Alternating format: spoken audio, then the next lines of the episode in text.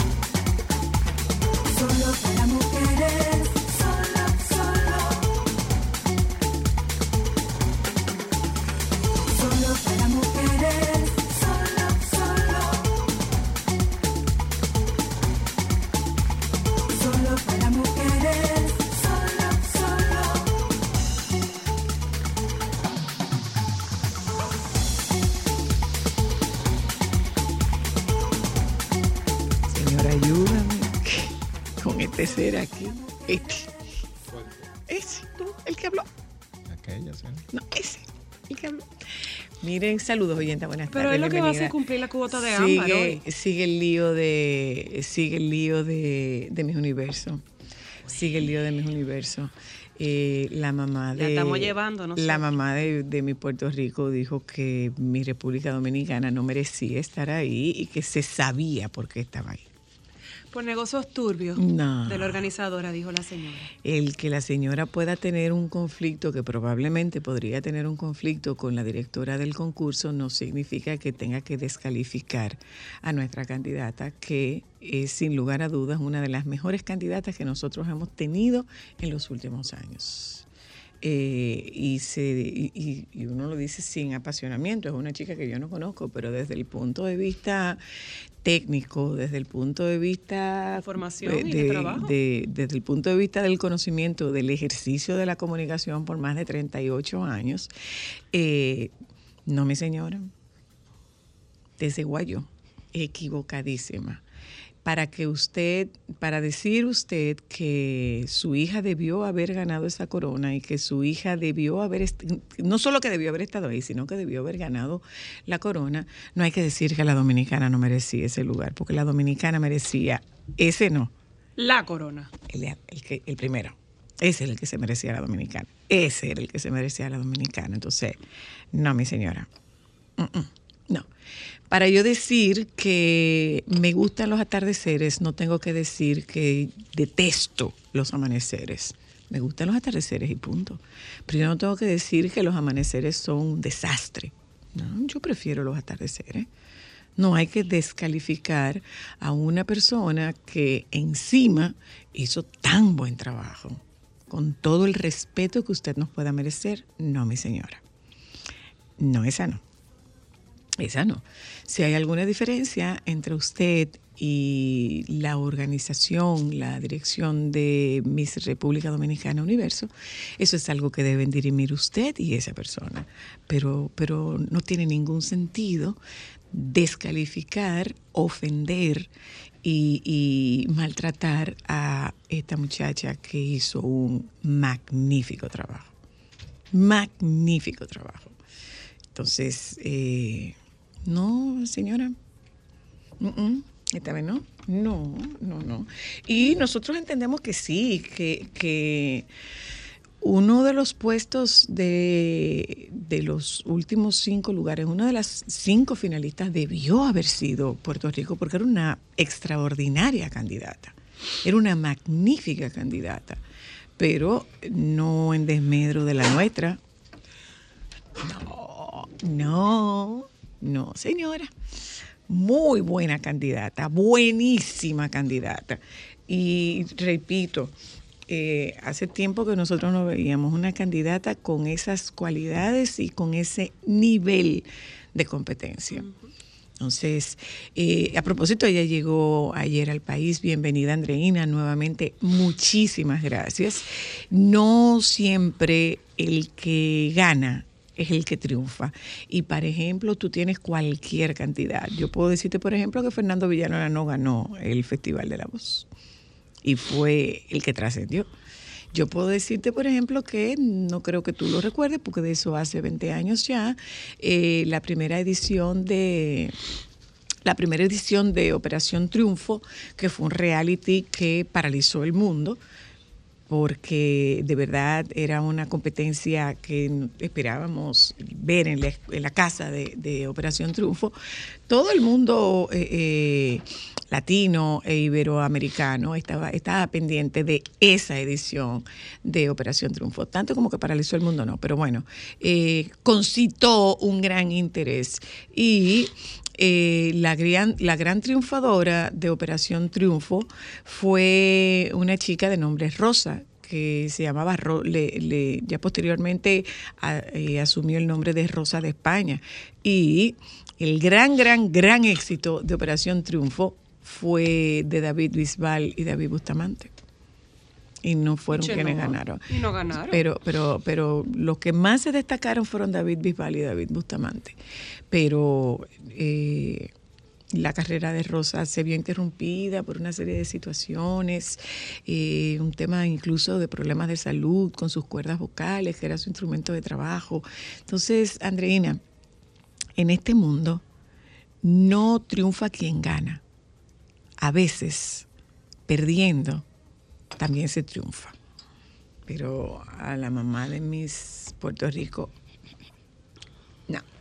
Con la, con la nuestra no. Se pasó mamá. se pasó. Con la nuestra no. Con la nuestra no. No, por ahí no. Checha hizo un magnífico trabajo. Entonces, para usted defender a su hija, usted no tiene que echarle lodo a otra. No, ¿por qué?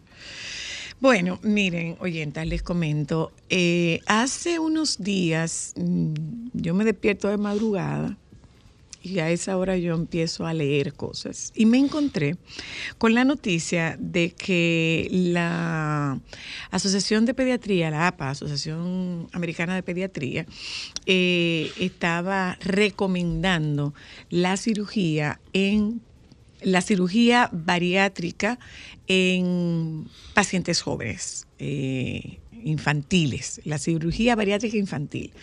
Eh, ya nosotros tendremos la oportunidad de conversar con la doctora Luna, que es médico pediatra, eh, y con ella nosotros volveremos otra vez sobre el rango que en el que caen los, igual lo podemos hablar contigo Michelle, cuál es el rango para hablar de adolescencia se- de acuerdo a los cánones de la Asociación Americana de Pediatría. Entonces, nosotros nos parece sumamente interesante que sepan ustedes la, ciru- la cirugía bariátrica o cirugía metabólica. Igual, igual. se- a- a- eh, hoy en día se utilizan ambos términos. Ambos términos, Bariátrica y metabólica.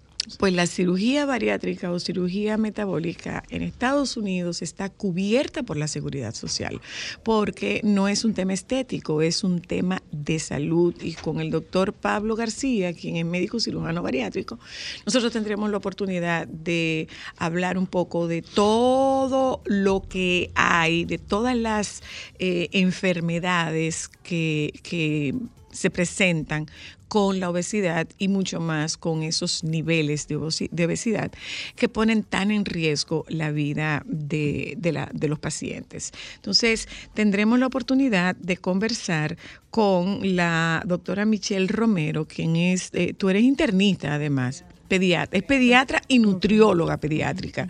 Entonces nosotros vamos a hablar con ella porque ciertamente tiene mucho que ver con el tema de las costumbres, tiene mucho que ver con lo que nos dan y la comida como premio y la, la comida como recompensa, la comida como castigo. Pero la verdad es que no se nos olvide que esa es un tema de mucho interés para, particularmente para la sociedad norteamericana. Recordemos cuál era el tema de la primera dama Michelle, eh, Michelle Obama. Era el tema de la obesidad infantil y la creación de conciencia y la limitación con relación al menú y, y lo que se expendía en las escuelas. Entonces es un tema de mucho interés, sobre todo porque Estados Unidos, tú me dirás, Pablo, creo que registra el lugar número uno de obesidad infantil en el mundo. Primero, primero México y luego O sea, Estados primero está. México. Yo estaba confundida, yo sabía que estaban en esos dos lugares. Primero, primero México y segundo Estados Unidos. Entonces, hablaremos, eh, tú, tú ves estos muchachos que se, cre- que se crían que son enormes en talla. Entonces, de eso nosotros vamos a hablar esta tarde. ¿Es seguro, no es seguro? Porque hay mucho de, hay mucho de mito, hay mucho de desconocimiento con relación a la cirugía bariátrica o cirugía metabólica. Eh, el tema está servido, ese es el tema que nosotros vamos a tratar en la tarde de hoy. Pero antes, eh, ay, qué asco. ¿Qué? Guácala. ¿Qué? Que los hombres solteros tardan hasta cuatro meses en lavar la sábana. Lea. Ay, Dios. Está fuerte. Guácala. Ay, mis hijos.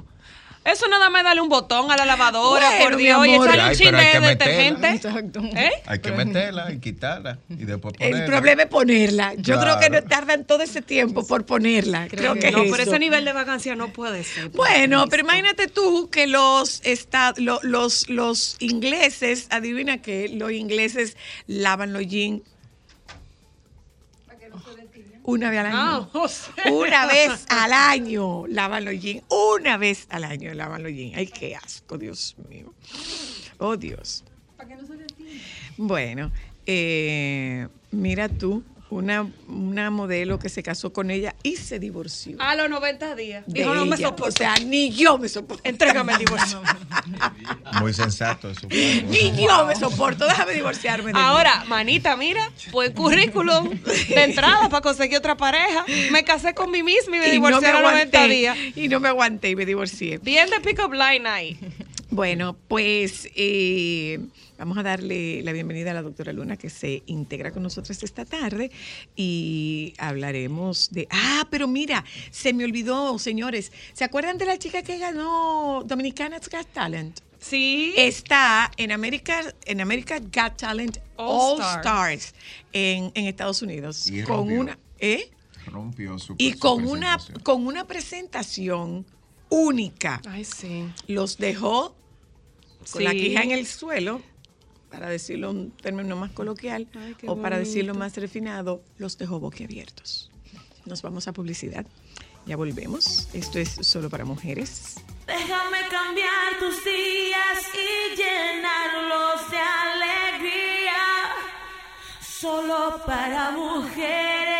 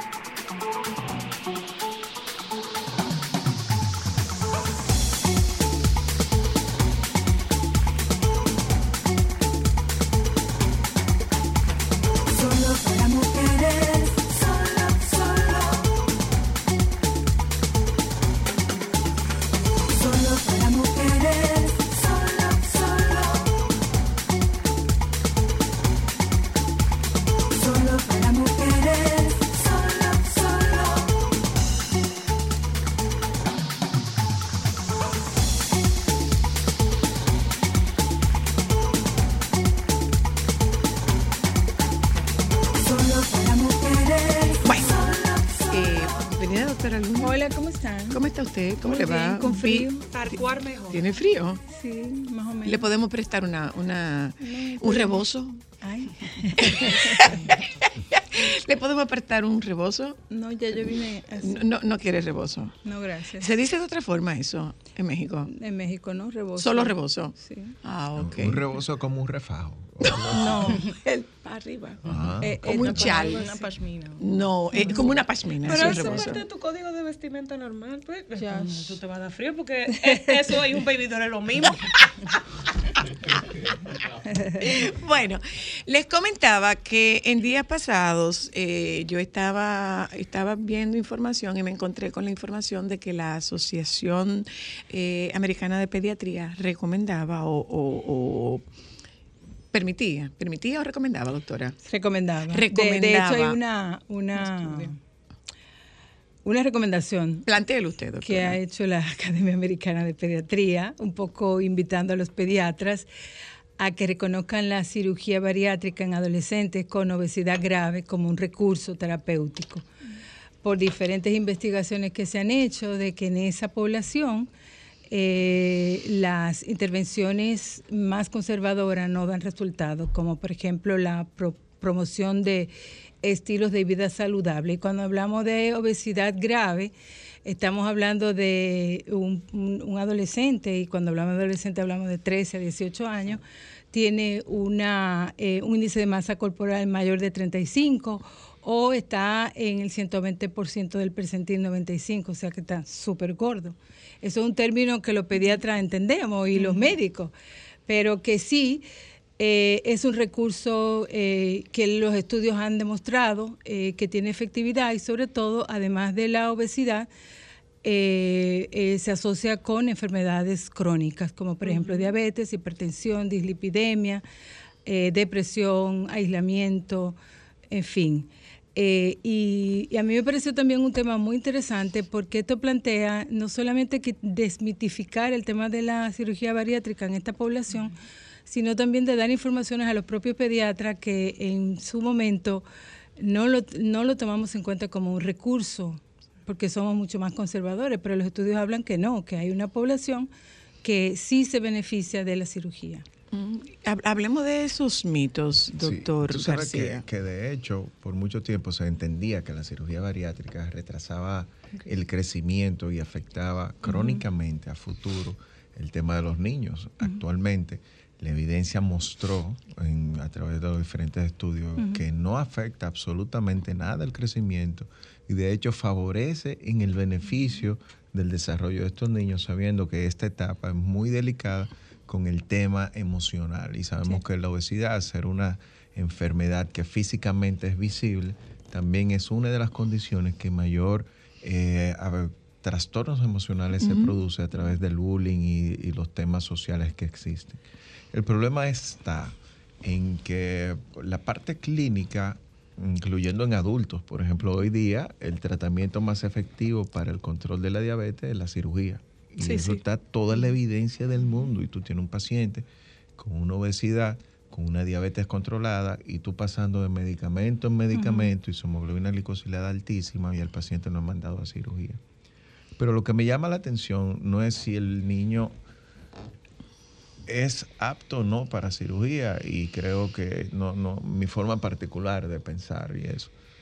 Lo triste es que seguimos haciendo cosas para tratar consecuencias sin enfocarnos en las causas, porque ciérrenle la llave a lo que dirigen las pirámides nutricionales, que son estas grandes empresas de cereales, estas compañías de cadena alimentos, rápida, estas compañías de bebidas que, que todo el mundo consume y eso, porque entonces póngale las prohibiciones, ponga la medida en el colegio, así como pues, la salud, así como la educación juega un papel importante en el desarrollo de una sociedad, el otro pilar es la salud. Entonces, así como el, el niño va a un colegio mandatoriamente todos los días, así la salud debe ser, por ejemplo, la actividad también. física todos los días Y y, que en el colegio no se debe vender Sí. disparate. Entonces, mientras nosotros como médicos veamos y tratemos los problemas y nos enfocamos en la consecuencia como los caballos, o sea, ¿a, a dónde vamos a llegar? O sea, ahí No hay prevención. No, no prevención, ahí no, No hay humanidad. no, y no solamente humanidad. Y eso. después, entonces, bueno, la Educación, yo pienso que hay, hay falta de educación porque inclusive, ah, por ejemplo, en años pasados, eh, la Organización Mundial de la Salud dio unas recomendaciones incluso para los menores de 5 años, porque justamente la obesidad infantil, eh, cuando se presenta en la primera infancia, eso es un signo de, de alguna manera, mal pronóstico y habla, y hay unas recomendaciones que dice la cantidad de ejercicio y de actividad física que deben de tener los niños menores de 5 años, incluyendo los bebés. Justamente como una manera de, de De, de prevención. motivar y- el movimiento. Sí, que sí, a veces sí. no nos damos cuenta, pero ese gordito lindo, chiquito, Sí. muchuco, Puede ese tener cuarto, ese va a problemas. ser el adolescente en sobrepeso. Claro. Y el adolescente que va a crecer con complejo. Y seguimos Y también. va a ser el adulto joven que va a tener obesidad y va a ser aquel que va a desarrollar diabetes a los 30 años. Pero que incluso es una situación que no viene eh, el niño cuando empieza alimentación complementaria, por ejemplo, es una situación que empieza desde el embarazo. Desde la- antes, o sea, sí. desde que la mamá está Ujú. embarazada, eso va modificando todo lo que va, o sea, cómo va a repercutir eh, la situación de la madre en ese bebé. Por ejemplo, niños prematuros vemos mucho, son bebés que nacieron prematuros, eh, bajo peso, Bajo y de peso. repente son niños que ganan muchísimo peso y lo ven como, mira qué bien, y no, resulta que le modificamos esa parte de ganancia de peso y son niños que a futuro son eh, adultos Sí. obesos, pero porque fuimos demasiado rápido para llevarle un peso mejor y al final no nos dimos cuenta del daño que hicimos. Entonces, Bueno, pero ¿y eso y cómo eso se Y- controla, pero- por ejemplo, porque cuando es cuando es con lactancia? ¿Cómo eso se pero controla cuando es con es lactancia? que con lactancia es algo más natural, o sea, la madre va a producir Sí. lo A que el bebé demanda. necesita, la demanda del bebé, el calostro tiene tal cantidad de calorías y a medida que el bebé va creciendo, así mismo va eh, mejorando o modificándose esa, esa leche materna.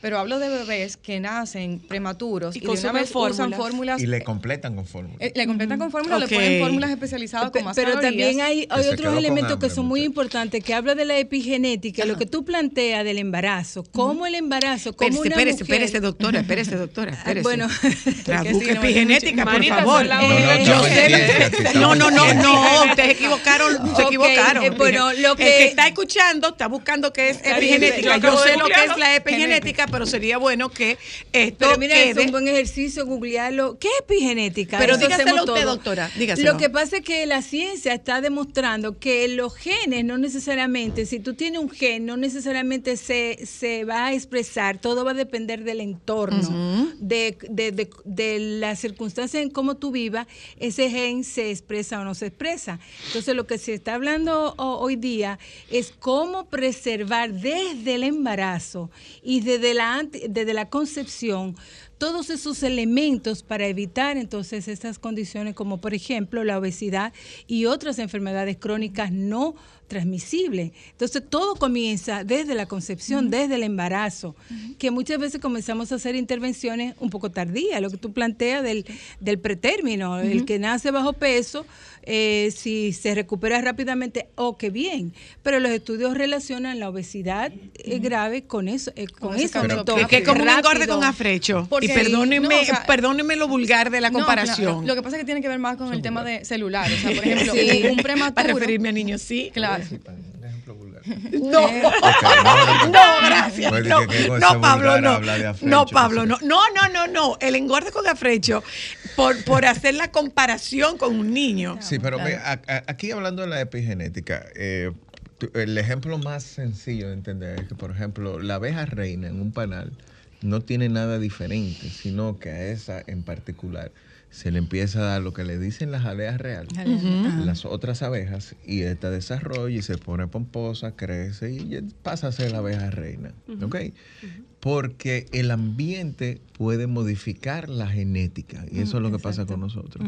Pero nosotros muchas veces hacemos responsable a la lluvia de meteoritos, la alineación de los planetas, epigenética, el tiroides, que Ah, el, sí, el la estrés del trabajo. Señor, hay Sí. que dejarse de cosas. O sea, tiene que ver con la prioridad que, que tú tomes en tu vida y las cosas que tú haces todos los días, porque usted puede tener el gen de la diabetes así pe- tatuado en la frente con el tipo que se, se tatúa amable Aristi. Tatuado que usted va a ser diabético, perfectamente bien. Y si usted lleva una vida saludable, probablemente esa diabetes venga a aparecer cuando usted suelte en banda una vida saludable. Yo tengo varias Y- y no- preguntas. no de inicio. Pero igual pasa con la obesidad. Hay familias que, por ejemplo, llevan al niño de 11, de 11 años de edad. No, pero que imagínense, doctora, todos somos gordos y se casan con la idea de que la familia es gorda y bueno, no hay nada que hacer, mentira. O sea, si bien es cierto que quizás ese niño que está en una obesidad severa, yo no puedo llevarlo a normopeso, Pero a futuro, si yo trabajo adecuadamente, con intervenciones adecuadas, yo puedo lograr que ese niño sí cambie su pronóstico y además, o sea, sus, ¿cómo se llama? Sus descendientes no tengan ya ese gen tan acentuado de la obesidad, ¿entiendes? O sea, son cosas que sí se pueden modificar. Es como que se degenere o la sea, o- carga. O, se, o Sí. se- Que no se o exprese. se exprese, Yo tengo, se exprese, o se tengo mute, o sea, varias preguntas. La primera, y es algo que siempre hemos hablado Pablo y yo y las oyentas aquí, es el tema de que todavía en el mundo médico no existe el tratar la obesidad a ninguna edad como un método integral. Son pocas las personas que tienen éxito en tener un equipo multidisciplinar Claro. que te ayude a desarrollar las herramientas. Dile yo pongo como mi quién, ejemplo. como yo, Sí, yo pongo mi ejemplo, o sea, yo mi sobrepeso fue producto mucho tiempo de un medicamento que me afectó mucho y yo antes de tomar la decisión de hacerme la cirugía, yo tenía varios años ya trabajando la parte emocional, yo, este- tenía dos años haciendo ejercicio y creando el hábito. Y después fue que yo tomé la decisión con Pablo y su equipo de someterme a la cirugía. Pero eh, pero, perdón, perdóname pero- un momentito, porque vamos, si, si estamos hablando de infantil, déjame irme un poco hacia atrás, en el caso tuyo particularmente, una paciente atópica, eh, una paciente asmática con crisis recurrentes y un uso Prolongado prácticamente, bueno, prolongado, un uso prolongado de esteroides. esteroides. Muy prolongado. ¿Tiene una incidencia eso en el, en, en el comportamiento o, el, o la expresión de la obesidad, Pablo? Pero ella no, ella no lo besa cuando chiquita. No, no, no, no, No, pero, no, no, no, no. no, pero tenía, no, no. pero tenía un lo- sobrepeso lo cuando pequeña. lo- Entonces, eh, esa- eso, vamos a ver, tenía un sobrepeso cuando pequeña y puede ocurrir que eso va para ustedes dos, que el niño se canse. O sea, tú me estás pidiendo que yo esté flaca porque yo estoy por encima de mi talla. Entonces tú me estás pidiendo que yo esté flaca y en esta lucha que yo traigo durante todos estos años de mi vida, cuando yo llego a la adolescencia o cuando yo llego a la adultez temprana, yo estoy agotada. Harta. Harta. Exacto. Yo estoy, yo estoy harta. ¿Me entiendes? Entonces, entonces, es un poco romper con este tema de los mitos. Si este uso prolongado de, de, de Medicamentos, ¿eh? medicamentos Sí, tiene pero- alguna de- incidencia por encima o junto Sí, con pero- los hábitos alimenticios. Pero hay una realidad, o sea, hay que yo sufro del tiroides, que sufro de esto, tengo uso esteroide y eso, pero si tú vivieras en Somalia con todo y esteroide, ¿verdad? Con limitaciones No en la alimentación, Claro. tú no tuvieras obesidad. Ok. Entonces sí hay factores que hacen que tú aproveches más la comida que otro. Eh, hay factores que hacen que te inflame más, más fácil que otros. Claro. Hay otros que te van a subir hormonas que favorecen, por ejemplo, la elevación de cortisol, te sube el azúcar endógena, te va a subir la insulina y la insulina es lo, le- como lo principal que te hace ganar peso. Y va a haber mil razones, pero tiene que estar la materia prima Que es la comida. disponible. Claro. La comida y comida mala, porque usted Claro. coge un, tipo, un, un, un tomahawk y usted se lo come y eso es grasa saludable con mucha proteína y no pasa muchas cosas de ahí.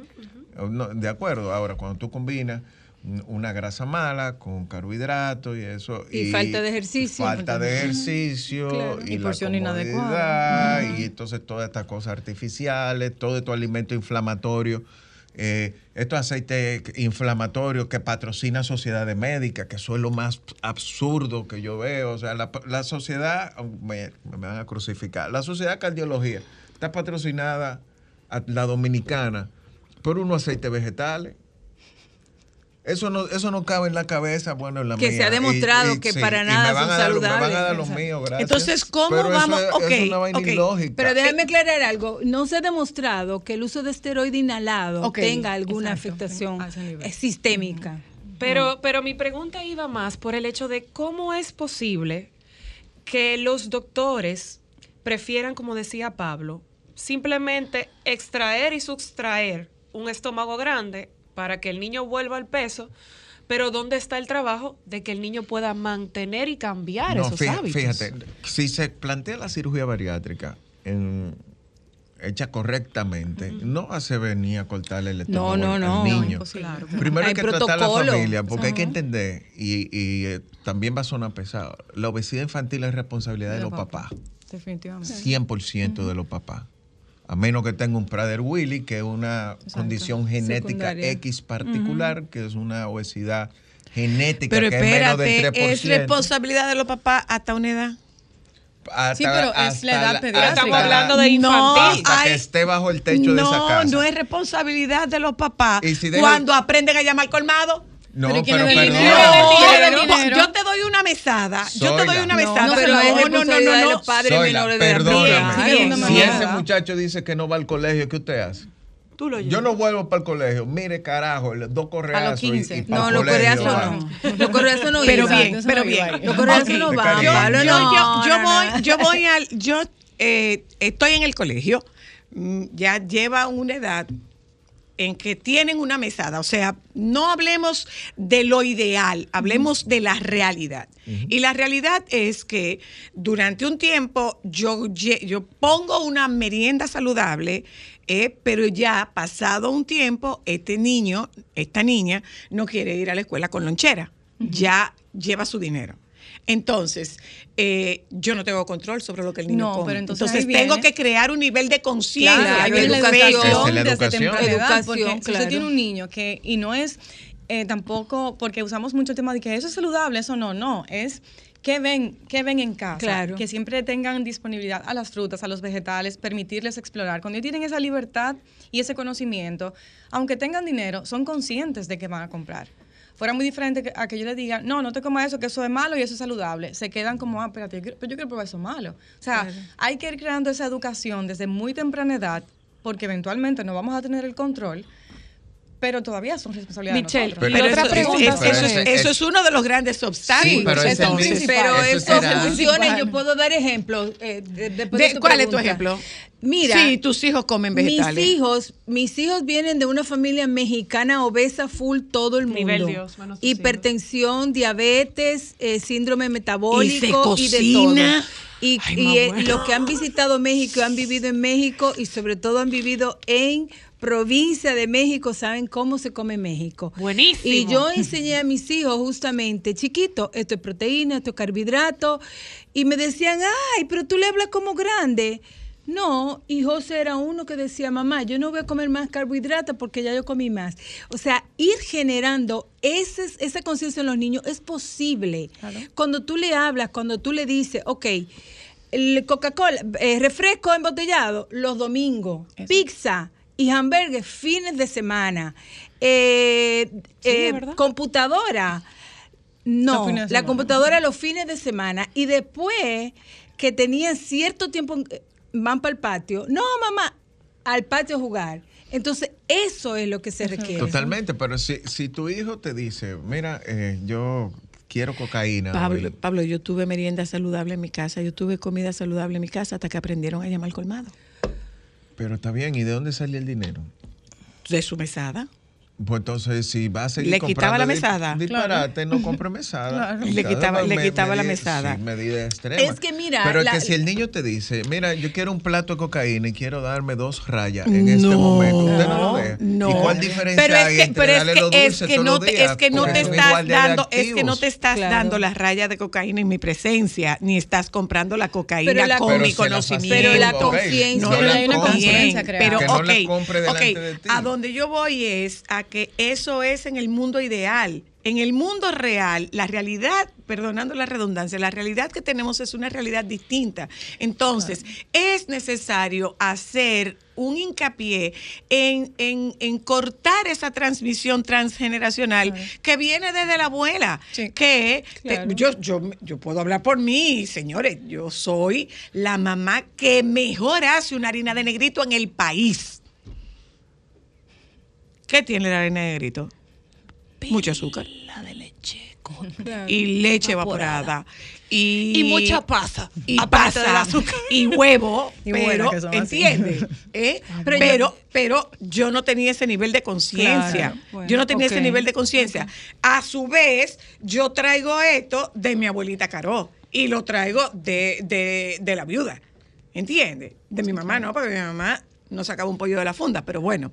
Entonces, es un poco ver cómo nosotros logramos cortar y crear un nivel de conciencia para romper ese patrón de transmisión transgeneracional. Pero eso, eso tiene que comenzar, no, no por, por los 42 cirujanos bariátricos y por, por ustedes que están haciendo eco esto o lo- el grupo En de casa. nutriólogos pediátricos. Eso tiene que ser una campaña generalizada y nacional. Pero en lo que ¿Cómo en llega la campaña generalizada y nacional? Lo- los pediatras, yo pienso Sí, que eh, yo siempre he dicho que los colegas, nosotros como médicos somos los primeros educadores de familia y somos los que tenemos que sentarnos con los papás a decir.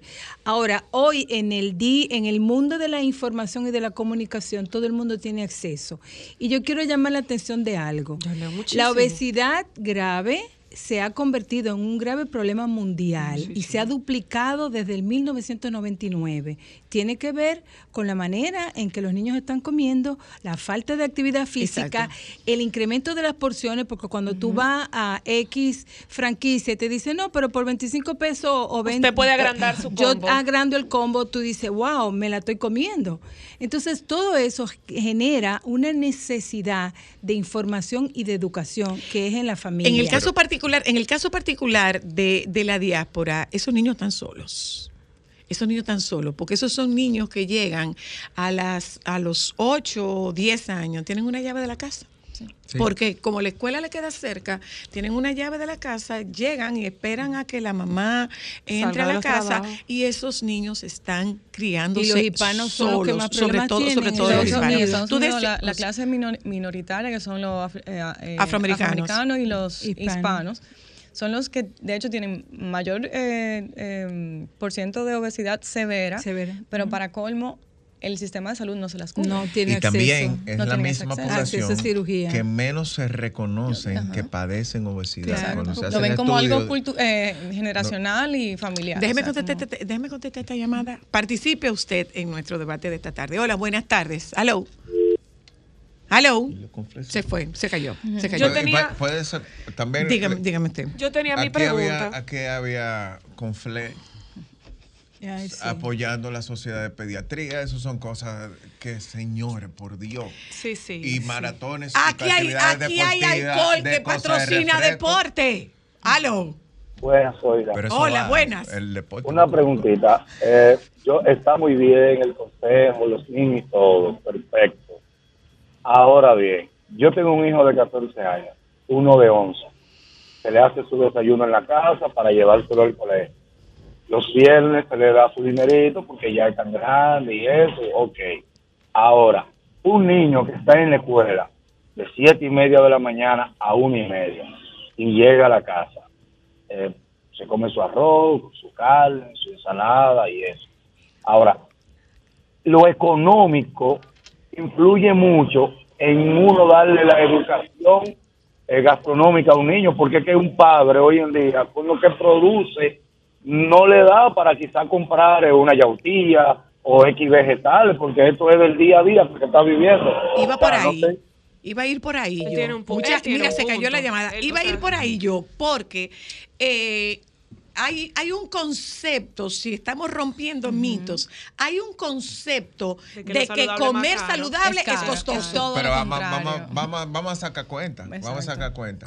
¿Qué es más caro? ¿El conflé o esa yautía coquito? Pero hay O el refresco perdón, rojo. ¿Qué más Perdón, perdón. El Ah, es, el un- caldito, es un el mito. aceite, es un caldito, mito y aceite, estamos o sea. rompiendo, Sí. estamos Claro, rompiendo claro, mitos. Entonces, sería bueno no cuestionar No, claro. lo que lo que es más o menos costoso, sino plantear que no es verdad. Por ejemplo, yo soy una que dice, eh, los plátanos tan caros y tiene mucho que ver con las lluvias y lo demás. Señores, por ahí guineíto. Claro. Pero el ejemplo- plátano, perdón, Sí. ese plátano que usted está comprando. No, yo no lo compro. Es más económico. El plátano es más Que económico que el hamburger. No, que el platanito platanito que usted frito, claro. Y Ya, eso es lo que se ha visto. Dale, Michelle. Por si, no, si no te metes, no te va a ganar. No, me y además, no, lo que yo quiero decir es que, por ejemplo, yo que es- o sea, tengo una población de hospital eh, con la que tengo que conversar bastante, yo les digo, mira, tú gastas en un caldito, en el aceite, en la malta morena. Todo eso. En la pasta de tomate. Exacto. Todo eso tú En lo la, en la sopita. En la sopita, eso es el caldito. Tú la- te lo ahorras y puedes comprar más frutas, más vegetales. Entonces, cuando uno le abre los ojos, es que ellos entienden, porque hay un tema de cultura. Entendemos Exacto. que si no, se, si no se cocina con sopita, no se cocinó. Mentira, al revés. Y que si no come arroz todos los días no ha comido. Exacto, entonces. Y el unos- arroz lo tiene satanizado, el arroz Además, malo. exacto. Ok, señores, se en- llenó, este, también, se llenó este panel. En vez, de- Aguanta en ahí, Pablo. aceite Hola, que se aló. usa para cocinar, la manteca es más económica Hola. y es más saludable Y que sabe más rico. Y es más saludable que los aceites ¿Para qué yo me habré metido en esto? Rico. Hola. Hola. Y ese radio que está allá, dile que me deje hablar. ¿Eh? Dile que me deje hablar. Alejandro, ¿qué es lo que tú le estás haciendo a los teléfonos? ¿Qué le estás haciendo a los teléfonos, Alejandro? Hola, buenas. Saludos, chicos. Basado Hola. en mi experiencia, hace 10 años me eh, fui paciente bariátrica y fui de las beneficiadas con, con Michelle Obama. A mí me tuvieron que ver tres psicólogos en aquel entonces, hace 10 años. Me pregunto, yo siempre relajo diciendo, la operación fue del estómago, no del cerebro. De las dos cosas. Me pregunto, ¿estará un adolescente capacitado para entender cuando el estómago dice no más y el cerebro dice quiero seguir comiendo? Buenísima, Pues buenísima Pues sí, pregunta. totalmente, totalmente. Cuando se disminuye el tamaño del estómago, se eliminan las sustancias que dan el deseo de comer. Cuando una persona está alimentándose, no tiene que ver eh, puramente con la parte racional, sino un árbol, un pollito, un mosquito, una bacteria no se alimentaran. Tiene que ver con el equilibrio energético y eso estimula la producción de diferentes sustancias. Por, ese, por ejemplo, la sensación de saciedad tiene que ver con unos receptores de las presiones en- dentro del estómago. Y si su estómago está más pequeño, esa sensación de saciedad llegará más temprano. La que da el hambre, por ejemplo, una de ellas se llama grelina y se estirpa esa parte y por, ejemplo, eh, por eso la persona va a tener el apetito disminuido. Por ejemplo, el porcentaje de grasa va a determinar la cantidad que usted va a comer. Entonces, si usted es inmenso eh, en cuanto a proporción de grasa, yo, yo no puedo decirte, mira, comete este chin, porque tú no lo vas a hacer, porque tú estás luchando contra una cantidad de demanda. Y eso pasa en el adolescente. Lo que sí va a ser 10 veces más traumático es la herida emocional que le va a causar a ese adolescente que se va a sentir menos. Entonces, la, la cirugía bariátrica le va a dar un gran beneficio.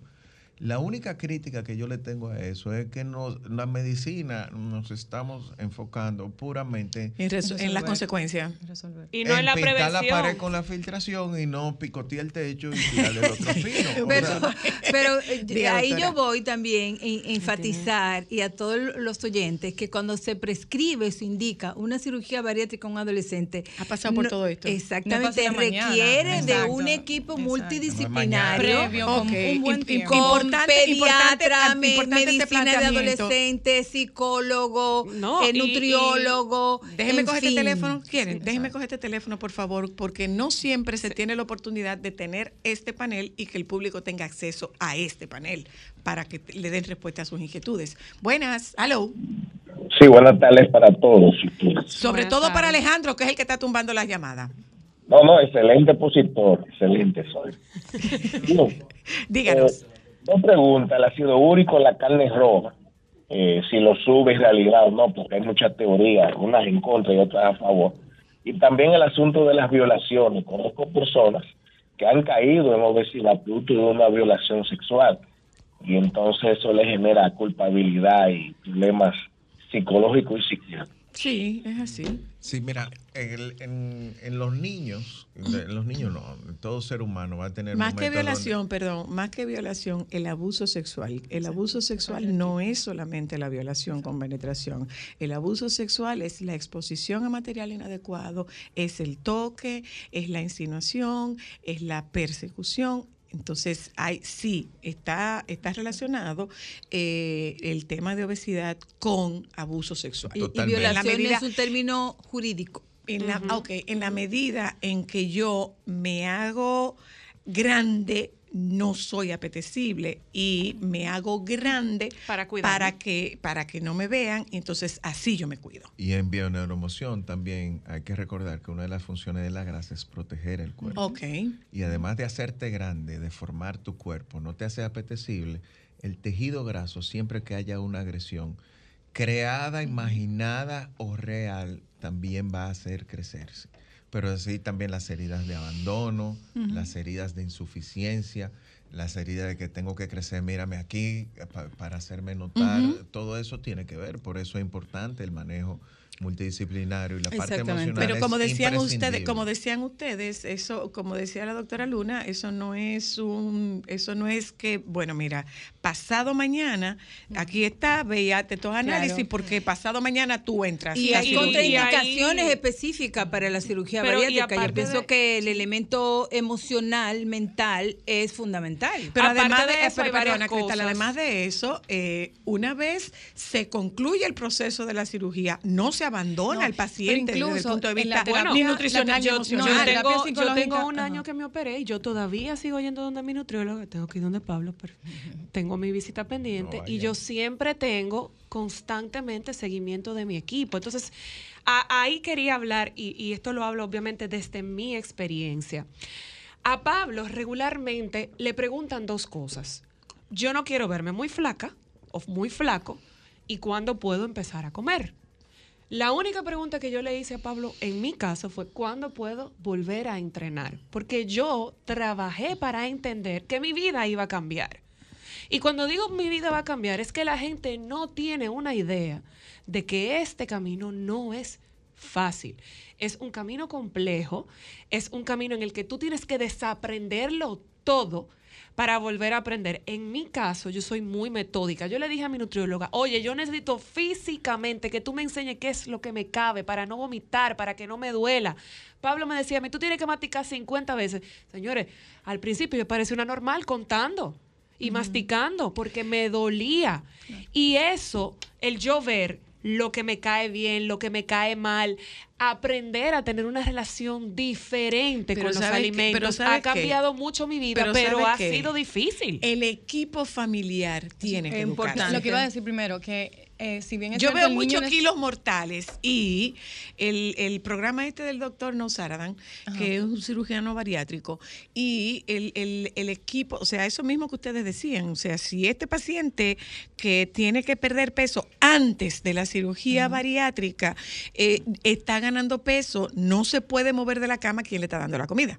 Exacto, eso es lo que iba a decir, que eh, nos enfocamos en, por ejemplo, en pediatría, claro, el trabajo multidisciplinario, pero debe empezar con los padres. Hacer- hay que hacer una claro. evaluación de esa dinámica familiar, la, la intervención psicológica de los padres, porque van a ser el soporte al 200% de ese adolescente. Entonces, no es nada más que el niño vaya al psicólogo, es todo lo que va a seguir antes, Ahí, ahí durante va, y después. ahí va mi otra pregunta. Exacto, eso es lo que digo, Ahí va mi otra pregunta. Eh, ¿Qué tanto tiene que ver con la prevención y con ese nuevo proceso el tema de horarios, rutina y empezar a desarrollar una, una relación sana con la alimentación desde los papás? Todo eso se resume en hábitos. Exacto. O sea, mientras tú llevas una vida sin control, tú vas a ser, lo que se manifiesta en tu vida va a ser la consecuencia de la lluvia de meteoritos.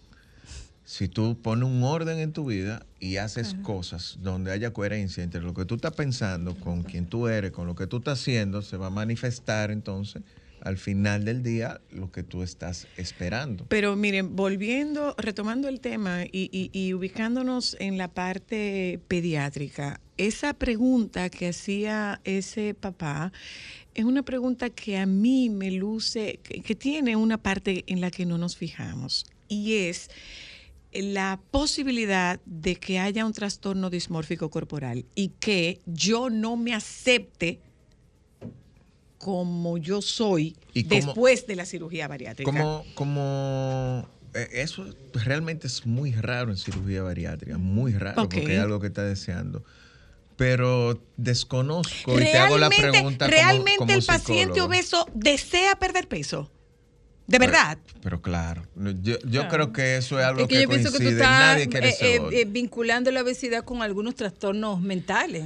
No, no, No, no, no, no, no, no, no, no, no, no, no, no, dice. no, no, no, no. Voy porque, Claro, porque hay, hay gente que te dice yo soy una gordita feliz. No, no. No, no, yo me refiero al trastorno dismórfico corporal posterior a la cirugía, porque sé de un caso de un paciente que decía, porque yo no me quiero ver como me estoy viendo. Entonces hay un trastorno de base, Mira, sí, sí, eso- definitivamente. Eso, puede ser do- dos vertientes. Puede ser que no quiera fallarse una vez más y diga, no, yo lo que quiero es bajar 50 libras Y cuando ya. tiene que bajar una tonelada. ¿Por qué? Porque ha hecho 800 intentos Claro. y ha fracasado. Y se cansa. Y nunca, Y está harto. y nunca se ha visto. Y bueno, me voy a poner una meta que yo realmente la pueda ver. Pero la mayoría de gente que te dice así, luego quieren más, y quieren más, y quieren más, y lo logran alcanzar. Y está entonces el otro extremo de este paciente que va a querer bajar de peso, llega a un punto donde yo le digo, mira, tú estás en el chasis, estás en el hueso, no te ves saludable. Y entonces tenemos entonces que en, eh, hacer hincapié en lo del apoyo, porque ahí sí se puede pasar, es una línea delgada y pasar a la anorexia. La doctora Luna Y yo hacía, quiero- la doctora Luna hacía una puntuación, una puntualización. eh, eh, la doctora Luna decía es que la cirugía tiene unas contraindicaciones. Entonces, ¿cuándo, cuáles son las contraindicaciones y cuándo se aquí. recomienda y cuándo se recomienda la cirugía? Y es un poco volver al tema de la comida, porque tú como nutrióloga, eh, Michelle, la comida es un premio y un castigo. Sí, claro. Es el- uno de los primeros errores que cometemos, en la- en la pri- sobre todo en la primera infancia, donde cuando queremos que aprendan a comer, siempre decimos, si te comes esto, te doy esto. Siempre Claro. usualmente es algo dulce. Y vamos ya modificando ese pensamiento. O muchas veces le decimos, te tienes que comer todo lo que te serví. Cuando el- ese niño o esa niña, o sea, tiene su capacidad gástrica y tiene sus, sus señales de, de hambre y de saciedad y las estamos violentando y les, estam- les estamos impidiendo aprenderse a leer. Entonces, ¿qué hace ese cerebro? Que a futuro, y no tan lejano, entiende que para yo evitar un conflicto, entonces yo dejo el plato limpio. Y me voy acostumbrando a siempre comer por encima de mi capacidad gástrica o de lo que o de mi saciedad. mi y deseo. anchándole esa tripa. Exactamente. Entonces, eso ahí es que empieza. Sobre, todo hasta los cinco años, que es donde estamos luchando con el, el niño mañoso, que no come de Y, y- nada. y que, que, no sé la importancia de la primera infancia, donde todo se aprende Todo y, se se aprende. mantiene Y se mantiene en la vida, ahí es que está el recurso de la salud y la enfermedad. Comienza en la primera infancia, Así en la es. manera en cómo nosotros educamos y que sea una alimentación receptiva, la que No, tú y- y planteas. ya no quiero más, ya no quiere más. Señores, voy a hablar ese, de, ese, de la ese, co- ese contraindicación. conieto de, de la doctora Luna. Cierra la boca desde los ocho Me meses. Cierra la boca y te hace. Él hace no, él hace y, a- y además cuando ya no quiere más, le da como tiriquito y es no es no. Entonces eso es in- eso es fa- eh, eh, fantástico para Hay que un aprender a leer. para tú reconocer cuáles son los signos de no más comida. Y de que hecho, lo no empezamos que desde lo antes, porque la alimentación complementaria que se hace sobre todo con papillas, ah, le preparé seis onzas, y hasta que no se come esas seis onzas Claro. en papilla, no terminamos de la cuchara. Sin Ahí es que está el le problema. permitimos comer por ellos mismos, y ellos saben hasta Eh, eh, cuándo. Exactamente. Ok, Entonces, yo voy a publicidad, doctora, y usted habla de la contraindicación cuando, cuando No vaya publicidad. ¿Cómo que no? ¿Y con qué te pago después? Ah, Pablo ok. le paga. Vamos a patrocina. Momentos solo para mujeres. Déjenme felicitarlas por el programa de Olga Lara. Porque lo escuché y quedé fascinado. Porque la verdad, bueno, siempre hemos sabido que Olga es una mujer brillante. ¡Es otra Eh, cosa! Pero yo nunca había escuchado hablar de su vida, su niñez, de su infancia, del vestidito, de los festivales, esa parte privada que ella siempre la, la ha mantenido como muy para ella. Aquí entre nosotros, que yo era sin Olga Lara ¡Oh! ella y, y entonces yo me encontraba lo de Que era demasiado destapada, muy sin filtro, y yo decía, ay no, yo no puedo, y las canciones también de Vickiana, que en su momento eh, fueron eso, hasta que yo me lancé a la calle, lamentándolo mucho, Olga Lara quedó al pasado y nos fuimos del lado de Vickiana. Claro, porque ella era la verdadera seguiré- reina. Claro, yo soy mala y seguiré siendo mala, porque al final... ¿Cómo fue, claro, baby? Yo soy mala y seguiré siendo mala. Momentos solo para mujeres. Momentos solo para mujeres. Hola, ¿cómo estás? Ay, me respondió sensual. No, poco tú me respondiste, tú me dijiste como eh, tú me mostraste. Pero, pero, tan gago te pusiste, baby, ¿qué pasó? Tú mostraste sensualidad en tu voz, entonces yo estoy así. Sí, Cuando baby, para que no se me llama, pierda, ejemplo, para que, para que no Ale- se me pierda por falta de uso la sensualidad. Alejandro, doctor Nieves, sal de ese cuerpo. Eh, ¿Cómo es que se llama eso? Pero tú sabes cómo él me llama, ¿verdad? Dime. Buenas tardes, hola. Es que no se puede equivocar. No, mareando y engolando la voz. Entonces, no, no se puede equivocar mismo. contigo.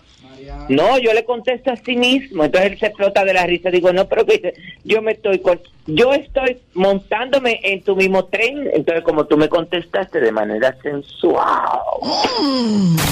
Momentos solo para mujeres.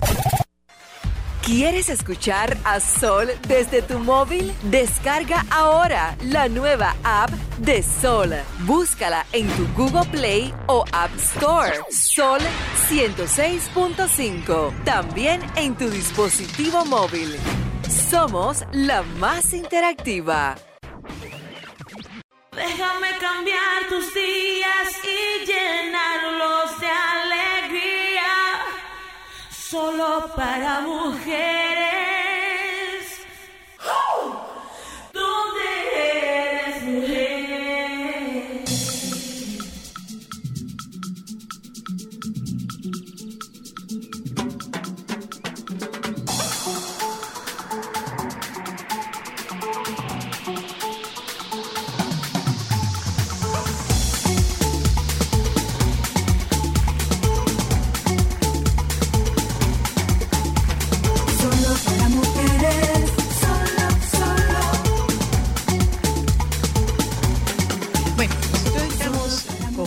Usted nos contacta en este momento, retomamos eh, y les damos un informe breve ejecutivo.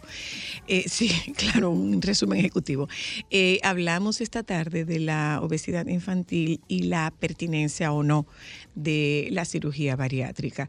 Nos acompaña la pediatra nutrióloga Michelle Romero, el médico cirujano bariátrico doctor Pablo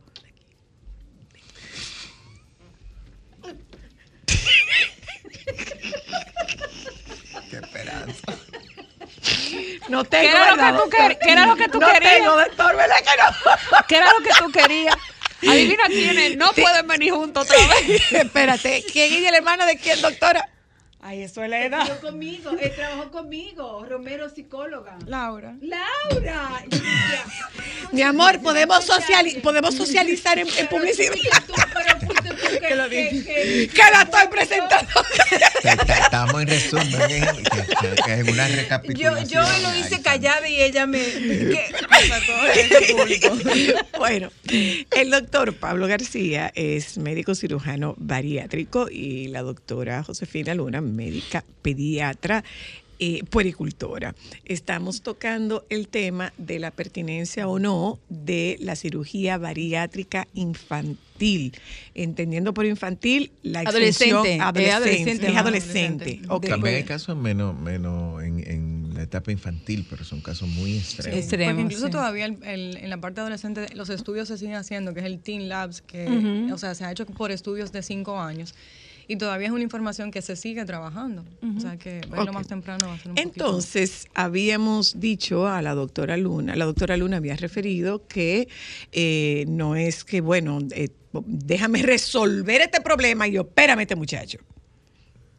Hay contraindicaciones y hay indicaciones. Ah, exactamente. Eh, La, la Sociedad de Cirugía Bariátrica eh, en ¿Cu- Estados cuáles son las indicaciones? tiene eh, indicación y también eh, la, la recomendación que hace la Academia Americana de Pediatría también es muy específica en cuáles son los pacientes. que ¿Cuáles se son las operar. indicaciones, doctor? Me toca. Sí, sí, doctor García, le No, toca. no Sí, doctor García. que yo me voy a poner una antitetánica. Usted me dijo, doctor. Sí, ok, es mi turno, por favor. Ok. Mire, No, calladitas. eh, desde septiembre cambiaron todas las indicaciones de cirugía bariátrica. Antes los límites eran 18 años hasta 65 y se ha- ya actualmente se aprobó libremente cirugía en adolescentes y cirugía en personas de mayor edad siempre y cuando lo que se llama fragilidad en la vejez sea posiblemente sea posible manejar. También están las indicaciones como hígado graso se incluyó, que antes solamente era diabetes, hipertensión, problemas cardíacos, como terapia para preparación de pacientes para trasplante renal, para la- se prepara, se le hace una cirugía bariátrica formalmente como un tratamiento neurológico para una condición que se llama pseudotumor cerebri, que es una, hiperte- una eh, hiperpresión a nivel cerebral sin una causa aparente que se asemeja a un funcionamiento de un tumor que va a desaparecer con la cirugía bariátrica, entre otras condiciones de enfermedades. los límites inferiores, la evidencia mostró que no hay ningún tipo de inconveniente cuando se realiza cirugía bariátrica en adolescentes, no hay afección del crecimiento, inclusive ¿Y el tema de la absorción? No, no pasa nada. Simplemente, obviamente, hay que suplementar. a los Suplementar. niños, pero es mejor suplementar con una vitamina y no una pastilla para la presión. Claro. Y no para- Una diabetes. O, o una insulina o, un- o- o medicamentos para Y vienen hasta en gomita las la- medidas la- pero fíjate, fíjate, otra de, de las limitaciones que había eran los trastornos, como por ejemplo el autismo, que antes era una contraindicación absoluta, y solamente de las enfermedades mentales, solamente la esquizofrenia es la única contraindicación actual, ante cualquier indicación con confrontación mental.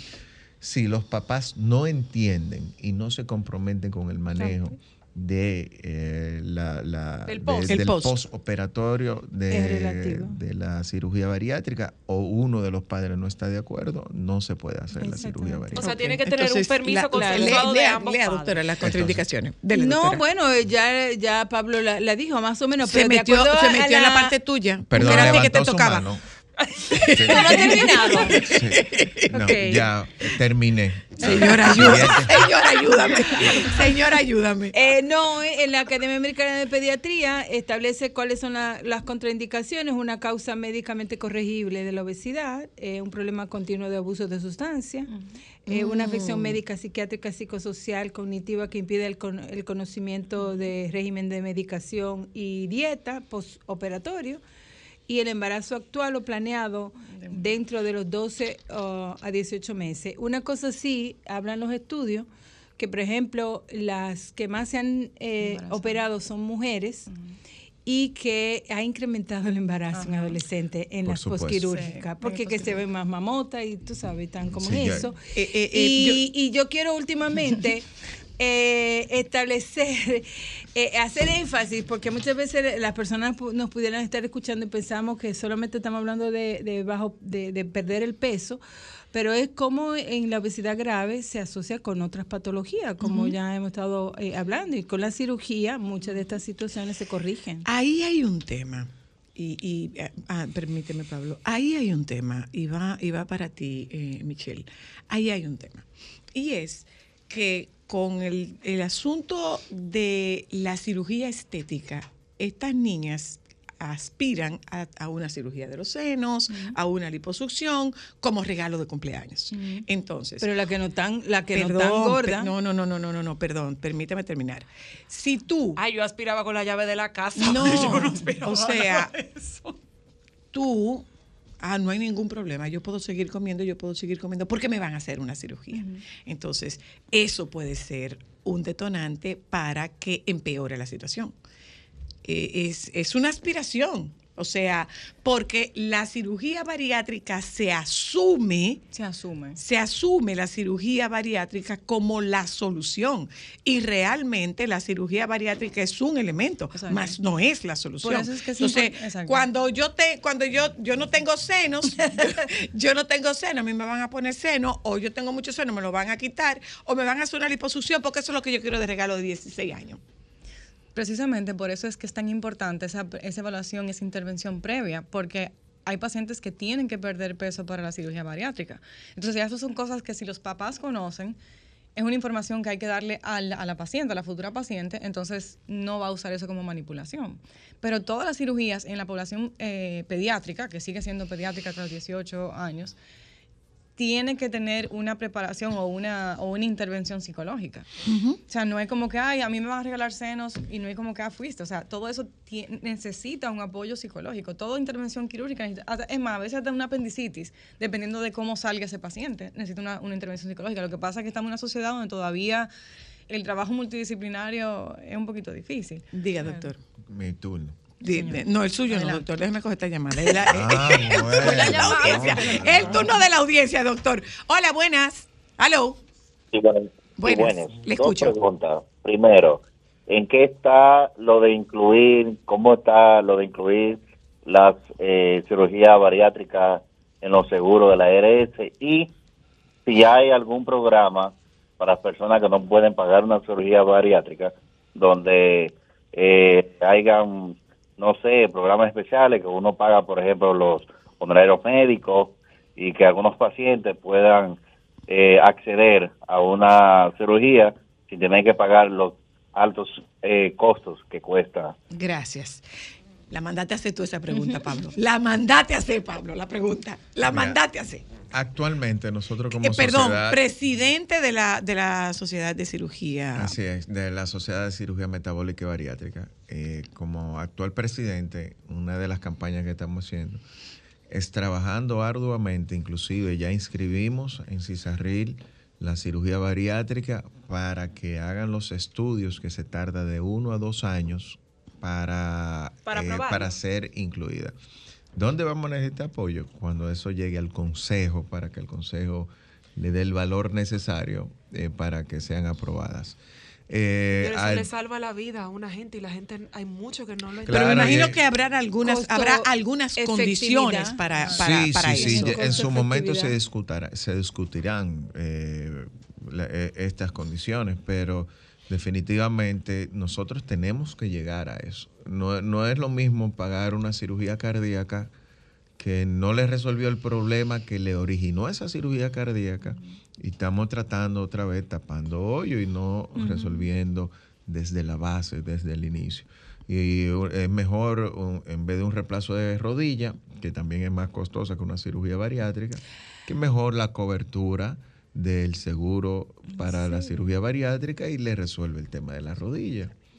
La- los problemas de, de- a nivel general de diabetes son muchos más costosos todos De la dependencia de medicamentos. que de la insulina. dependencia de medicamentos. Y quiera Dios que ese paciente no caiga en diálisis, que ahí todo el dinero que trabajó su vida entera, más su familia cercana, se va a ir en ese disparate. ¿Hay algún programa? Preguntaba él. Costo-efectividad. ¿Hay Sí, algún programa? actualmente, actualmente no existe, no existe así. Nosotros como sociedad lo que hacemos es que de vez en cuando eh, cada quien hace jornadas, se hacen trabajos, ahora se está organizando una para un grupo de pacientes que se va a hacer en la Cruz Siminián y recibe el apoyo de materiales y eso, y bajan los costos, pero no dejan de ser eh, exagerados. Siguen siendo, siguen siendo altos todavía. Altísimos. Eh, Es que la audiencia levantó la mano. Hola, hola audiencia. que la- Hola. la- Ay, qué alegría, qué alegría. Mira tú la alegría que le estamos dando a ese señor. Ay, Mira ahora la viene alegría Alejandro boicotea. estamos- Espera, Cristal, Una Alejandro, no le alegría, ponga la una mano. alegría inmensa. Eh, primero felicitarlas a ustedes por ese gran programa. Felicitar al doctor que lo veo el compromiso que tiene con su profesión, que eso casi no se ve ya. Gracias. Yo, Yo lo quiero amo. hacer un- Adelante. Yo quiero hacer una anécdota. Yo tengo una niña de 15 años que va aquí a mi lado, que tenía 223 libras con 13 años. Wow. Mi hija creó conciencia ella misma y se fajó. Y mi hija en los últimos seis meses ha rebajado 52 libras. Felicidades. Felicidades. wow. Me, ha- me ha puesto, espérense, déjeme subir el radio. Para, no, cuando cierre la llamada. para- para que ustedes- ¡Qué bello! Oye, Elizabeth, Oh, sí, se lo merece. Felicidades por tu compromiso contigo. y, y ha hecho que yo me ponga a rebajar también. Entonces, en este caso, la que hizo, la que hizo el milagro fue ella. Gracias. Pues y sigan ya, adelante. La Gracias, heroína, bueno, eso la va. heroína que va a salvar su familia. Qué bueno. Eso va con una pregunta que con una pregunta que nos hacía Ámbar que decía, ¿qué impacta más a un bebé o un niño, la alimentación o los hábitos alimenticios de la familia de ese bebé? Es que van de la mano. Ambos dos. Exacto, van de la mano. O sea, eh, Sí, lo- porque uno tiene la tendencia de no darle a los niños lo que uno no come. Claro. Pero espérate, yo creo Espérate, que... que, eh, no, no, Pablo. Voy a llevar Pablo, no, no, tu paciente. Ay, déjeme hablar. Tu paciente, Pablo. No, tu yo le paciente. yo le cedo. Me va a cedieron salir el una turno. hernia. Habla, habla, Me va habla, a habla. Habla, Dele, dele. después ¿Qué Dele, de doctor. alimentación del niño que influye? ¿La alimentación del niño la elige el niño acaso? No, no le elige él, no la Entonces el hábito de la Claro. familia. Ya y lo punto. sabe, ya lo la sabe. Cinco alimentación. años, importante. Hola, aló. muchacho cocina. Aló. Buenas. Buenas, hola. Hola a todos Hola. Hola. y felicidades por el programa. Gracias. Yo le voy a hacer una pequeña anécdota de algo personal con mi hermana. Yo tengo dos niños. Desde pequeña yo la acostumbré a hacerle sopas y vegetales. Y me dicen, ella no tiene hijos, tú lo vas a matar a sopia vegetal. Uno tiene nueve, una tiene nueve y otro trece. Excelente en todo. Mis hijos son, vamos a decir vegetarianos, comen carne. Ahora la de ella solamente come harina. Enséñale, Tú sabes, tú sabes lo que tú tienes que decirle a tu hermana. Hola. Que los chinos están vivos y comen sopa y vegetales. Hola. Y Saludos, mucho. saludos, saludos de nuevo. Basado en mi experiencia, le diría a todas las familias que están considerando que sus adolescentes entren en este proceso, que por favor la familia entera se oriente. No es posible que un niño eh, Claro. entre en su proceso de cirugía al principio, se lo digo por mi experiencia, y la familia va a creer que todo el mundo va a comer normal en la casa. Va a ser muy frustrante para un niño. Es bueno que cuente con el apoyo de todos, porque es muy duro cuando uno está en esos primeros meses que no puede ingerir alimento normal y ese olor en la casa. Que por favor. La doctora, de la doctora tiene una favor. pregunta. La doctora tiene una pregunta para ti. Eh, sí, eh, bueno tu insistencia y nos gustaría escuchar tu, tu experiencia con mayor detalle. ¿Qué fue lo más difícil Claro, para como- ti como- en el proceso? Como dije ahorita, hace 10 años eh, estaba en el borderline. ¿Qué edad tú eh, tenías? Y tenía en ese entonces 30 años, Ok. mido 5'1 y tenía 194 libras. Okay. Me encanta y doy fe y testimonio de, de la veracidad de- del doctor Pablo porque hace dos años eh, mandé unos correos electrónicos con él. Todo doctor que te concientice acerca de lo que puede pasar si tú incurres en otro proceso o en algo nuevo es de los mejores doctores. Por ejemplo, cuando yo aumenté, aumenté, aumenté mucho de nuevo, que pregunté por una revisión, que es un proceso que se hace años después, él lo explicará. Él me dijo, ¿estás preparada de nuevo para bajar? Tú solamente tienes 160 libras. ¿Estás preparada para bajar más de 60 o 70? O sea, me concientizó y con eso me motivó a yo misma agarrar el toro por los cuernos y volver al peso que para mí era el ¿Y ideal en ese momento. Pero Estoy diciendo que tu personaje. Hola, aló. Sí, muy buenas tardes, Zoila. Hola. Un paréntesis breve. Espero que un día se vuelva, se haga un TBT. Soy la Luna, Hochizán y tanta gente linda de el show del mediodía. Ay, no, no sueñe con eso, no. Mm, mm. Ah, ah, no. No, no sueñe con eso, no, mi bien. amor. Porque Tú para ir a hacer el show del mediodía, primero tienen que invitarme, que nunca me han invitado. Y, Entonces, segundo, y segundo, tengo que dejar el colmado. tengo que dejar el colmado. Manito, de lo que producimos Hola, chinchorro no eh, lo tengo que dejar el colmado. Hola, aló. Hola. Pregunta. Adelante, adelante. ¿En cuánto ronda una cirugía bariátrica y cómo yo sé con qué médico tratarme? ¿Cómo Con yo qué- puedo pero, mi amor, con el que Pablo está aquí, García. con Pablo García. Pablo, tu número, Pablo, tu número, dale. Mi número es 809. Como 804, Sacha, dalo bailando.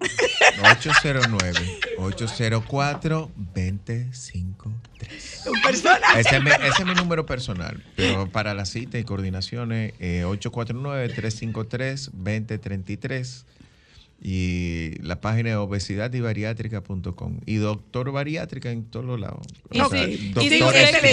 Hola, aló. mi comentario que está. Hola, soy la.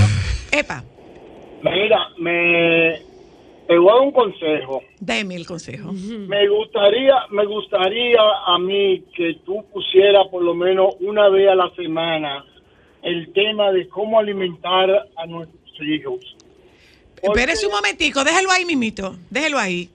Mire, diga, doctora Romero, dígaselo a ella. A mí no me lo diga, dígaselo a la doctora Romero. Dele, dele. Mira, Fíjese la cara. Dele, doctora Romero, dígale, dele, doctora Romero. Dígaselo a la doctora Romero. doctora Romero, Diga. le pido por favor que por lo menos una vez a la semana te haga una, un programa sobre alimentación. Yo, Yo le voy a decir algo. Diga. Yo le voy a decir algo. Yo soy vegetariano. Yo tengo 70 años de edad y tengo 48 años que no como carne. Y a mí no me da ni gripe. Bien. O sea, Bien. Yo creo que, gracias señor, yo creo que la doctora quizás no toda la semana, pero por lo menos... me digan. Lo que pasa es que da muchísimo, no, déjate de eso, da muchísimo trabajo conseguirte. A mí. Eso fue lo que dijo Ámbar. No, no, yo vi su Hola. Cristal, defiéndeme. Aló, hola. Hola. Mira, Alejandro fue. lo. Alejandro lo hizo. Alejandro. Hola, aló. Yo, yo respeto a los veganos y está bien que hay que llevar una dieta sana, pero mi mamá tiene 88 y come carne todos los días. Claro, cada quien. Hola, cada quien. aló. Eso es como la. Lo importante buenas- es que sea balanceada. Buenas. Sí, yo quisiera saber si la diferencia de los casos que son, por ejemplo, pediátricos, o sea, la, la asistencia médica para pediatra que empieza a los 10 termina a los 18 años, ¿es un tema eh, anato- anatómico, fisiológico o legal? Ambas dos. Realmente, en República Dominicana, eh, nosotros tenemos la, y la Organización Mundial de la Salud lo establece, la adolescencia de, a partir de los 13 hasta los 21 años. Legalmente, en República Dominicana es desde los 13 hasta los 18 y eso es por eh, definido por la Convención de los Derechos del Niño. Cuando se refiere a niño es de 0 a 12 y a partir de 13 a 18 estamos hablando de adolescentes. No puedo, Cristal, porque es en que mira cómo Estados Unidos el- el- los es que- que- pediatras el Teros tra- la eh, trabajan con pacientes todavía hasta los 21 años. En República Dominicana los pediatras nada más trabajan con ellos hasta los 15 y hay un tema, eh, hay un grupo Hay que un- se queda en el bache, aire. hay un que bache, son hay un bache. estos adolescentes. Hola, aló. Buenas. Buenas. Hola. Bueno. Eh, mi pregunta, ¿tú crees? sí, Ah, si el No se Nieves te ha te deja- olvidado. Si es que Si es buena, si no una pregunta con sentido no va a ser nada. Bullying, bullying. Y si no se te ha olvidado, dale. y eso, y eso que tú eres su paciente favorita. Él es débil conmigo. Te amo. Él me ama. Y su de- amor es- Ni Tania se mete ahí. Doctora Michelle, herramientas y trucos de cómo empiezo a hacer los cambios en casa para que mis hijos coman diferente. Mira, lo primero que, eh, bueno, una conversación con un nutriólogo para orientar sobre todo, pero lo primero como yo digo, siempre limpiar la despensa y la nevera. Porque cuando uno hace el cuestionario, cuando uno empieza a conversar con los padres, eh, en, la nevera, en la despensa siempre hay galletas dulces. eh, Harina, harina, harina, Exacto. No, no solamente harina, porque la harina tampoco hay que satan- satanizarla, como decíamos ahorita del arroz. Los refrescos. Los refrescos, las maltas, todas esas cosas que son chucherías que no hacen falta en la casa. Como, yo- como decíamos ahorita, dejarlo para el fin de semana. Ah, el fin de semana nos comemos la pizza, nos tomamos refresco, nos comemos el helado. Pero es tratar de que en casa no haya eso, porque Claro. un niño no tiene una, la fuerza de voluntad que nosotros como adultos también nos falta. Pero que que, la no- tenemos que un no poquito mejor. tenemos. O sea, eh, no tenemos, Claro. hay que trabajarla. Un niño no la tiene. Entonces, lo primero es no tenerle cerca esas cosas que sabemos que por más que ellos quieran, no Son se- ricas y tentadoras y no Exactamente. Entonces, no tienen la capacidad ni siquiera de entender que no pueden y no entienden por qué no. Y tampoco la idea de que hay uno flaco y uno gordo, ay, que por el flaco yo tengo tal cosa. Es que todo el mundo tiene que comer igual en la casa. Entonces, lo primero es eso. Lo otro es eh, entender las porciones, que a veces Es creemos que un niño de 5 años se tiene que comer un plato igual que un, Un adulto. plato, claro, que no, es un estómago, un estómago completamente diferente. Y si lo acostumbramos a comer porciones adecuadas, así mismo, cuando son adultos, comen una cantidad adecuada. Porque el hecho de que yo tenga la edad que tengo, que no la voy a decir, ¿verdad? No me voy a comer una taza de arroz. que- Pero yo la puedo decir porque somos compañeros de no, yo soy más chiquita que tú. No, negativo. Claro Usted me sí. lleva un cuatrimestre. No, no. 43. No, 40. Toma. Dijiste la tuya primero. Eh, el punto es que nada, eso, tratar de ir cambiando hábitos, que son hábitos familiares. Y cuando esos hábitos cambian esa mo- y ese modo de pensar familiar cambia, poco a poco vamos logrando rutinas diferentes en la casa. No obligarlos es otra cosa, que a veces queremos que coman de todo y que coman, o sea, no. Eh. Es cambiar todos los hábitos que hayan en la casa y por ahí entiendo que Mira se puede si, lograr. mira a ver si. Michelle te da parte de su turno. Adelante, Pablo. Que, que también. a- a ver, Me desnudaste al Los público. profesores pero tenían- nada. no, levantando la mano, mira, que a- eh, a- ayer fue una paciente y me dijo, mira, yo, yo quiero bajar de peso, pero yo no quiero cambio drástico. Entonces, yo- Pues no es aquí. ya se me iba a salir un dicho ya. Y yo, caramba. Recorcholis. ¿Cómo es posible, verdad? Que tú quieres un cambio de verdad sin Sin eh, que sea resultado drástico. diferente sin que sea drástico. Sin usted lo que tiene que dar media vuelta y dar 180 grados. Entonces usted comienza por la despensa y bote toda esa galletita y todo eso disparate y sáquelo. Sáquelo de ahí.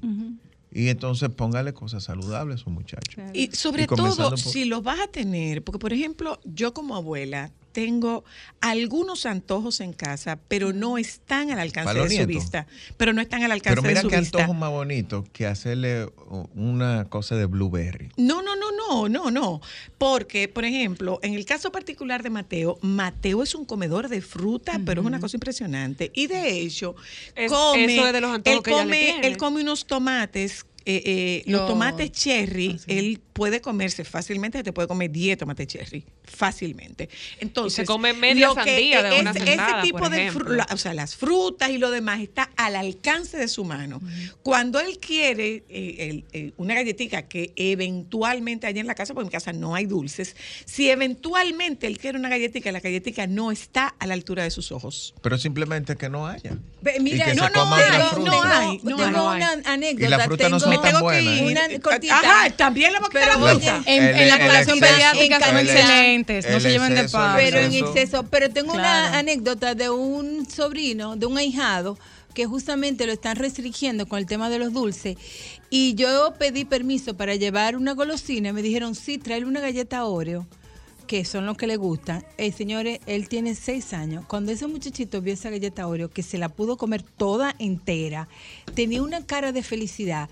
Pero eso es ir creando conciencia. O sea, tú, eh, eh, yo te, te puedo ah, celebrar algo. con esta golosina, pero esa golosina no está No está disponible no para está siempre. siempre. Igualmente los niños lo disfrutan. Había una Pero, historia, pero- nos despedimos con esta y era la de mi sobrino, la de mi sobrino, la de mi ¿no? sobrino Gustavo que era eh, intolerante a la lactosa, pero nivel Dios. Y la mamá le dijo que no, que no podía, que no le podían dar queso y que no, y que no, y que no, y que no. Tendría cuatro o cinco años y le dijo a la mamá, dame un chin de queso aunque yo me muera. Ante una solicitud de ese tipo que tú haces. Córtale un pedazo. queso. Eh, Michelle, Pablo, doctora Luna, gracias. Eh, ojalá que, que sí, que aceptes, Michelle. Claro. Que por lo menos una vez cada tres semanas esté con nosotras, que nos Claro que traigas sí. menú con lo que hay, con- sobre todo con la comida. Lo- Con, con los alimentos de temporada, las frutas de temporada, los víveres de temporada. Ojalá que podamos, que podamos tenerte con mayor frecuencia. Claro, porque de verdad que si nosotros queremos educar a esta población, tenemos que hacer ese uso de este medio para educar a esa población. Edúquense, edúquense, edúquense, pero no damos las herramientas, entonces no estamos en nada. Gracias, muchísimas gracias, Michelle, ustedes. Pablo y Gracias. Josefina. Nos juntamos con ustedes mañana, si Dios quiere, los compañeros del Sol de la Tarde. Ellos están aquí, ellos no fueron a Fitur, ¿verdad? Somos los únicos que no estamos en Fitur. Hasta mañana. Solo para mujeres, solo, solo. Sol 106.5, la más interactiva. Una emisora RCC Miria.